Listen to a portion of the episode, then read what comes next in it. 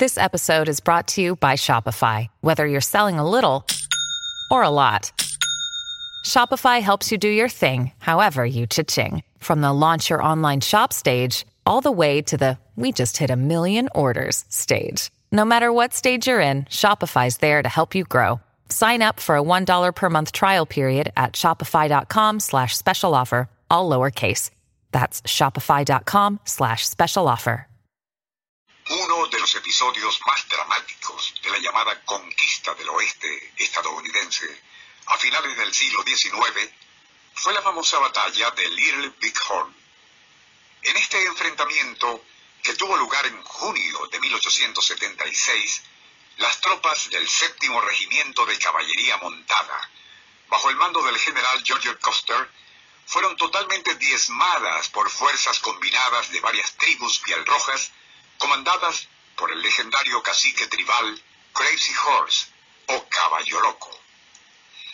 Pocas semanas después de aquella masacre, un diario pueblerino llamado Dakota Star publicaría un breve artículo en el cual se comentaba la extraña historia de cierto desconocido quien dijo llamarse William Anderson y que nadie supo cómo se había aparecido en el pueblo de Grass Creek, no muy lejos del lugar de la batalla.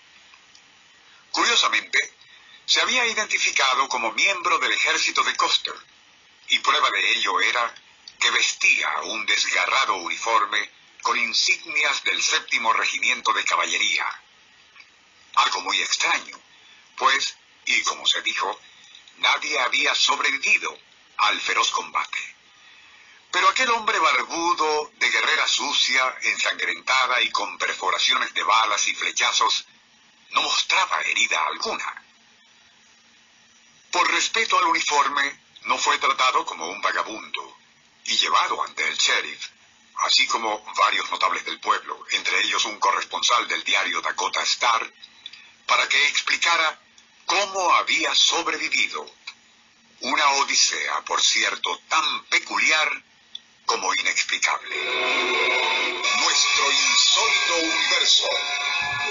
Cinco minutos recorriendo nuestro mundo sorprendente. Una producción nacional independiente de Rafael Silva. Certificado número 3664.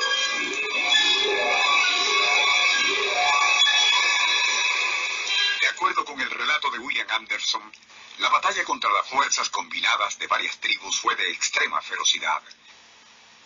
Durante el fragor del combate, Anderson fue herido de varios flechazos en hombros y espalda.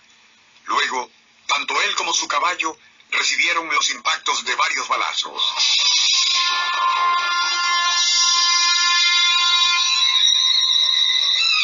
La bestia, enloquecida por el dolor, se lanzó en veloz carrera y Anderson, aunque muy mal herido, continuó aferrándose desesperadamente al cuello del caballo hasta que perdió el conocimiento y tanto él como su cabalgadura, ya moribundos, se desplomaron. Anderson recuerda fugazmente haber despertado varias veces, pero solo para caer de nuevo en coma, alternando así la oscuridad con un sol abrasador. Cuando volvió a despertar, era de. Pero, y aún en los estertores de su agonía, pudo notar algo sumamente raro en el desolado panorama del desierto. Un brillo extraño, fosforescente, iluminaba rocas y chamizales. Pensó entonces que había muerto y se encontraba en otro mundo.